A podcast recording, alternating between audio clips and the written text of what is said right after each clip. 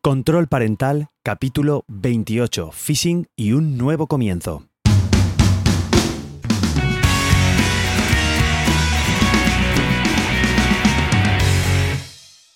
Hola a todos y bienvenidos de nuevo a Control Parental, un podcast sobre tecnología aplicada a la familia, educación, noticias, redes sociales, las nuevas tecnologías que nos interesan a los papás y a las mamás para una buena educación digital de nuestros hijos. Bueno, me presento, sé que algunos me conocéis y hace más de un año que no publicaba en este, en este podcast. Yo soy Carmelo Sena y bueno, me encantan las nuevas tecnologías, soy profesor y además eh, soy cibercooperante del INCIBE. De normal hago charlas para colegios e institutos para ayudar a los jóvenes y bueno, eso me coloca en una posición pues para ayudar a la gente y para hacer este podcast. Tengo un poquito cogida la voz, pero me he hecho un calendario editorial y lo vamos a cumplir sea como sea la voz. Lo dicho, hace más de un año que no publicaba, bueno, pues dejé de publicar por razones de trabajo porque no tenía tiempo y ahora veo que hace falta, que además estoy motivado y he vuelto con publicaciones quincenales y con alguna que otra sorpresa que os cuento al final del capítulo. Y sin más dilación, comienzo. Hoy quería hablaros sobre mails peligrosos que llegan a nuestra bandeja de entrada.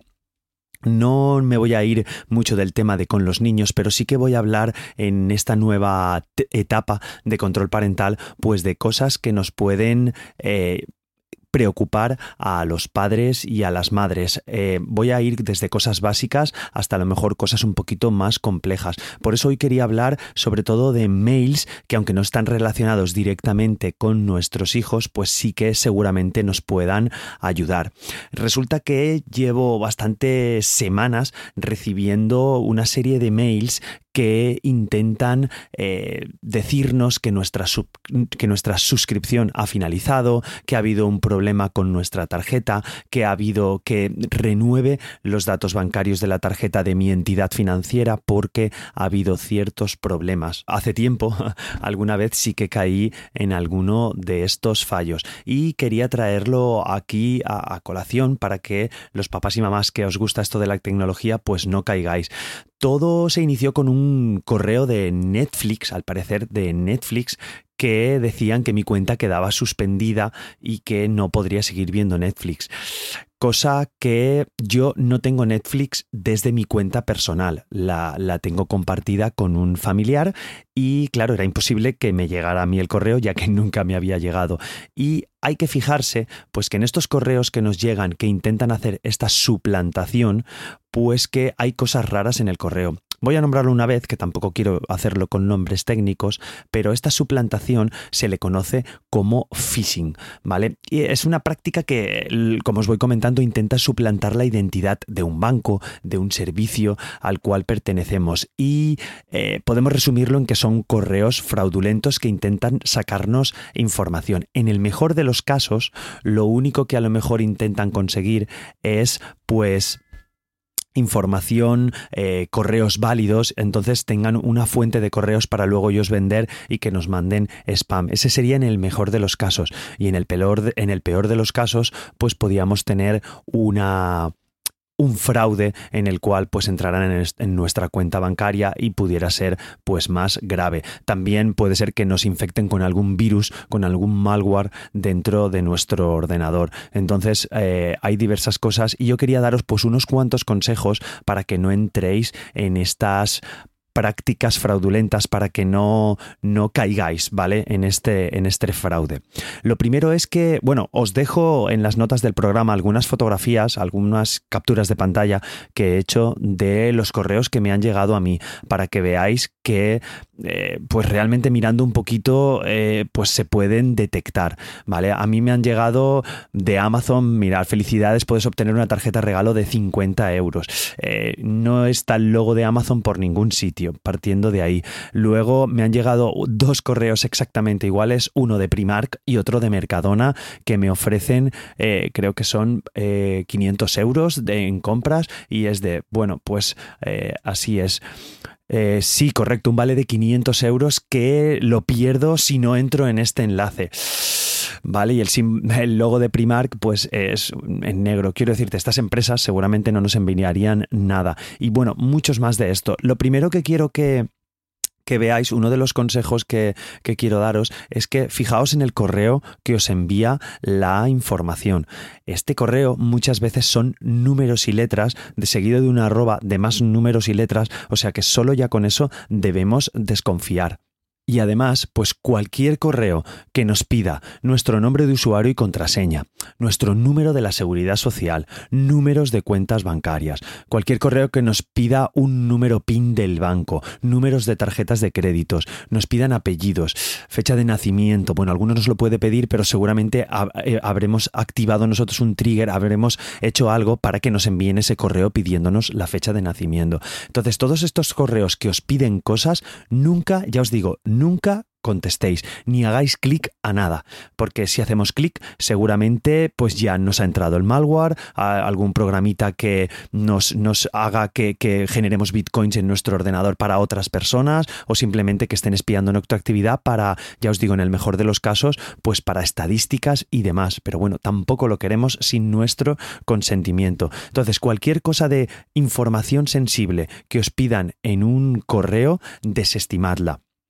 no, no contestéis. En el caso de que realmente tengáis dudas y, el correo pudiera parecer válido, en el este de Netflix que os comentaba antes, pues aparecía la N, pero en la N aparecía como, en la N de Netflix, aparecía como si fuera una ñ, pero al revés. El simbolito este de arriba de la ñ, esta barrita, aparecía debajo de la N y era un poco extraño. Ya todas esas cosas te hacen ver que eh, son correos fraudulentos, ¿vale? Y sobre todo si nos piden cosas.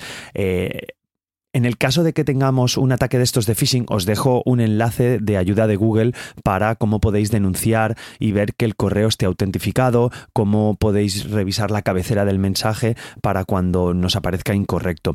Muchas veces la verdad es que Gmail funciona muy bien y estos correos pasan el filtro de no pasan el filtro de spam y no llegan a la bandeja de entrada, pero otras veces no, y ahí es donde está el problema que pueden llegarnos, así que estad atentos. Sobre todo también mm, lo que comentaba en este podcast hace años y lo voy a seguir comentando. Lo primero es el sentido común. Nadie nos va a regalar un iPhone 11 o un iPhone 12 ahora que acaban de salir eh, por nuestra cara bonita, porque hagamos una encuesta, un clic, ¿vale? Sobre todo con los clics. Si no veis el correo adecuado o no sabéis de dónde viene, no entréis en nada, borrarlo y ya está. Es la mejor solución que podéis tener.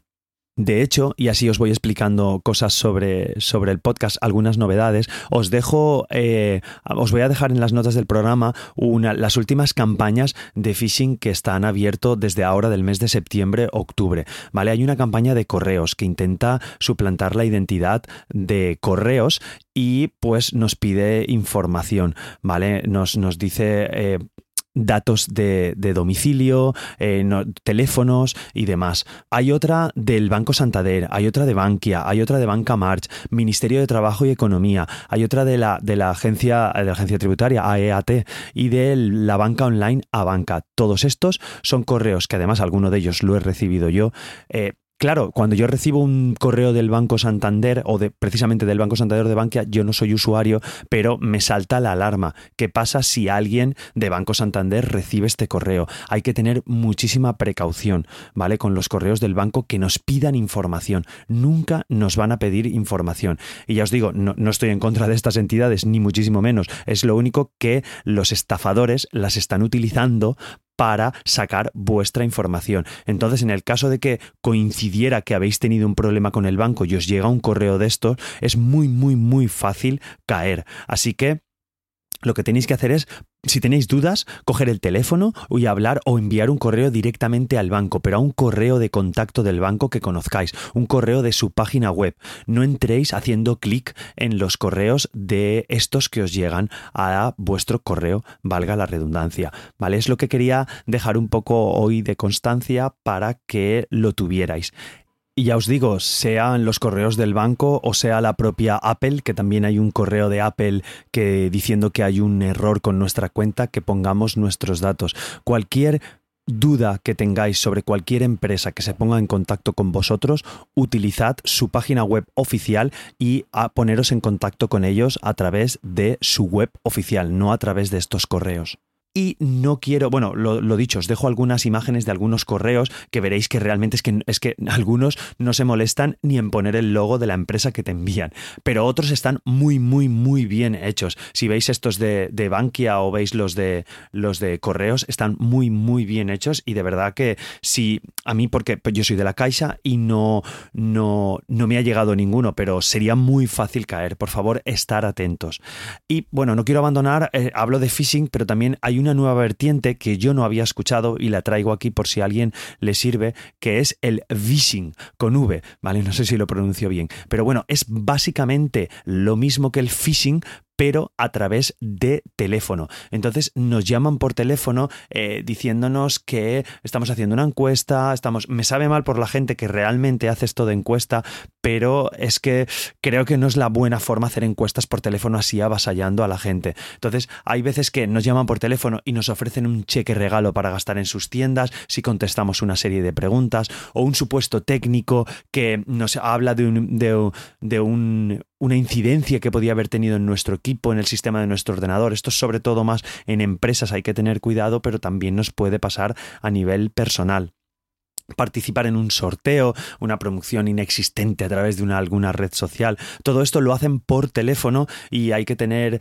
eh, cuidado porque a veces nos pueden eh, tener en horas bajas y caer en un momento, aunque bueno, yo siempre intento educadamente decir que no me interesa y colgar, porque hay que ser respetuoso con todo el mundo, ¿vale? Bueno, con estos cibercodelincuentes mejor que no. Espero que haya quedado un poquito claro y ahora os digo una de las novedades del podcast. Hablaré todas cada 15 días, eso es lo que vamos a hacer. Ahora el podcast va a ser quincenal y vamos a tener un tema sobre el que me explayaré un poquito. Hablaré sobre eso, 10, 15 minutos, 5, 8 minutos, más o menos es la idea de tener el, capítulo. Y además os hablaré de noticias interesantes para las familias. Ya os digo, em, bueno, os lo cuento, os lo cuento a finalizar el capítulo, así si alguien está interesado en las noticias, que las escuche y luego ya os doy la chapa un poco con, con mi historia.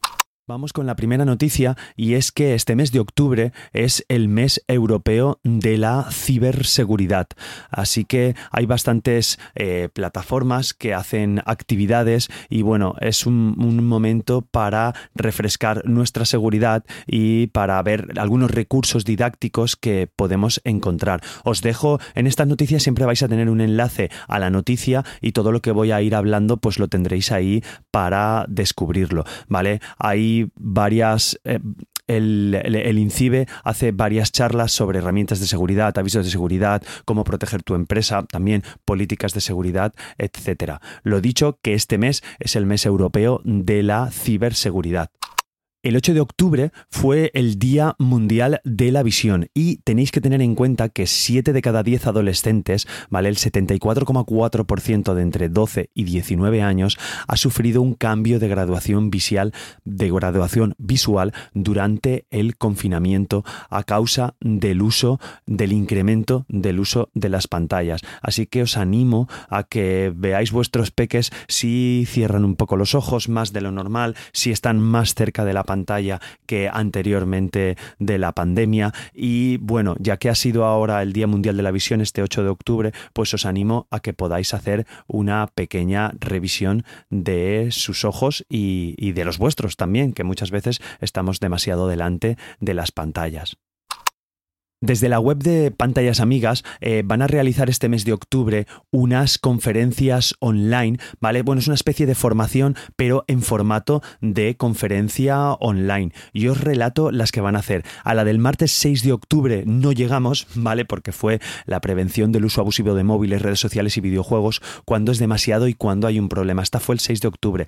Pero a las siguientes sí que llegamos si me escucháis con tiempo. El 20 de octubre, ¿vale? A las 7 de la tarde hay una conferencia sobre videojuegos, oportunidades, retos y opciones de control parental que yo espero poder estar y así contaros más cosas, conocer más los videojuegos para comprender y gestionar mejor sus oportunidades y riesgos. Esto es el 20 de octubre. Más adelante, el 3 de noviembre, también habrá otra charla, curso, conferencia sobre herramientas de control parental y bienestar digital para móviles y tablets. También creo que es súper interesante. Y el martes 17 de noviembre, más adelante todavía, 7 de la tarde también, cuestiones básicas de privacidad y ciberseguridad para el hogar.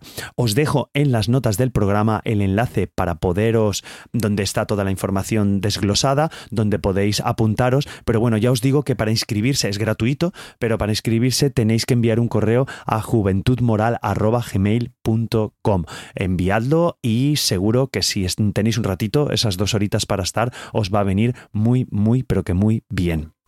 El INCIBE colabora con Google en un curso para implementar el teletrabajo en casa sin riesgos, por eso lo llamamos teletrabajo. Bueno, es una formación gratuita que consta de cuatro módulos apoyados con vídeos en explicaciones bastante sencillas. Ya os digo, aquí os traigo noticias de cosas gratuitas. Eh, hay un módulo de introducción al trabajo, hay otro módulo de teletrabajo seguro para el empleador, teletrabajo seguro para el empleado y fraudes y otros incidentes. Si no tenéis un... si estáis haciendo teletrabajo, pues os invito a revisarlo porque está muy bien y si no estáis teletrabajando porque vuestro trabajo no os lo permite, bueno, pues eh, la introducción al teletrabajo puede ser buena porque nunca sabemos a dónde podemos llegar y sobre todo el de fraudes y otros incidentes también os puede venir muy bien. Y a colación con el tema de hoy, pues resulta que hay también una campaña de malware suplantado, suplantando a la DGT que intenta engañarnos con una multa no pagada. Al parecer nos llega un correo con que tenemos una multa no pagada, con un identificador. Eh, en el cuerpo del mensaje, pues informe que el usuario se ha detectado una multa, que puede acceder a la notificación desde el enlace que figura en el correo. ¿Qué pasa? Que nosotros le damos al enlace, que además en el enlace pone acceso a sede electrónica. Ya os digo, que hay algunos que están muy, muy bien hechos. Eh, y nada, eh, se descarga un archivo comprimido en zip, que eso ya os tiene que llevar alarma, ¿vale? Porque si lo clicáis, pues en un Mac se abre automáticamente. Si lo hacéis en Windows, pues también lo podéis extraer y ya tenemos comprometida la seguridad del equipo y el, el ciberdelincuente puede acceder al mismo y modificar la configuración de seguridad, etcétera, etcétera. Vale, ya os digo, en el mejor de los casos tendrán información como vuestro correo y en el que os pueden, en el peor os pueden hacer mucho daño. Otra noticia, pues bueno, eh, hay un correo que simula un, un burofax intenta infectar nuestro dispositivo, ¿vale? Intentan simular un albarán de entrega. El tema es que este, este burofax suele ser más para empresas, pero bueno, quería traerlo aquí para que lo tengáis en cuenta. Tenéis en las notas del programa toda esta información si queréis verlo. La última noticia de, hoy es un escrito sobre historias reales de paquetes postales y redes Wi-Fi, que es una combinación para hacer Warshipping, ¿vale? Bueno, vemos que los nombres de, las cosas fraudulentas por internet no han cambiado nada. Y bueno, es como es la historia de cómo se envía un paquete a una empresa y desde esta empresa ese paquete pues es un regalo en el cual dentro hay pequeños dispositivos electrónicos conectados a una batería que mm, buscan en las redes wifi, que entran en los aparatos y esto se conoce como Warshipping. Bueno, es muy interesante la historia, típica lectura a lo mejor para antes de acostaros o demás y ahí lo dejo. Estas han sido las noticias. Bueno, como veis, este es el cambio de formato que le he querido dar a Control Parental, hablar sobre un tema y después pues desarrollar unas cuantas noticias que hayan podido suceder los últimos 15 días y que realmente sean interesantes para nosotros que somos papás y mamás. Mm, más cosas que quería comentaros. Una novedad es que vamos a tener también un boletín de control parental, una newsletter. Todo esto que yo os estoy hablando aquí tendréis un resumen que lo podéis recibir en vuestro correo poquito después de que se publique el podcast. Así que si no queréis entrar en las notas del programa para verlo, que simplemente me queréis escuchar y luego queréis tener todas las noticias escritas, pues lo podéis recibir cómodamente en vuestro correo. Prometido, prometido que no voy a hacer eh, phishing ni spam ni nada, simplemente cosas de valor para siempre. Y nada más deciros que, eso, comencé control parental hace unos años con la idea de ver las cosas que hacía con mi hijo, pero creo que lo comencé un poquito pronto, ya que tenía 4 o 5 años y bueno, las cosas que pude explicar en su momento, pues mm, ya no, no, no podía hacerle cosas porque la verdad es que el niño no veía pantallas ni hacía nada, simplemente jugaba. Ahora ya está a punto de cumplir 8 años el chavalote y la pequeña 5 y creo que puedo compartir con vosotros cosas interesantes ya sobre control parental, sobre el uso de las pantallas, sobre el uso de la televisión, eh, tabletas, ordenadores y demás. Bueno, deciros que tengo preparados un montón de temas. Vamos a hablar sobre ciberbullying, vamos a hablar sobre Roblox, vamos a hablar sobre TikTok, vamos a hablar sobre Stadia y juegos en la nube, sobre cómo mejorar el bienestar digital y un montón de temas que estoy preparando, que he preparado para vosotros. Nada más, saludaros a todos los del grupo de Telegram, que hace que la verdad es que el grupo, pese que el podcast estuvo parado, pues el grupo continuó ahí en marcha con algunas preguntas. Ya os digo, lo tuvimos parado, pero espero recuperarlo y que entre todos podemos ayudarnos. Ya os digo, no soy un experto, pero creo que con mi ayuda y hay gente que de verdad en el grupo sabe un montón y que puede ayudarnos. Lo dicho, nos vemos en 15 días. Espero vuestro feedback. Entrad en carmelosena.com, que es mi web Ahí tenéis este podcast y otro podcast que hago, que es Mundo Suzuki. Y si os apetece, suscribíos al boletín de noticias de control parental. Y si os apetece también eh, dejar una valoración de 5 estrellas en Apple Podcast o en la aplicación de podcast donde me escuchéis. Gracias por haber llegado hasta aquí y nos escuchamos en 15 días. Hasta luego. Muchas gracias por escucharnos. Hasta luego.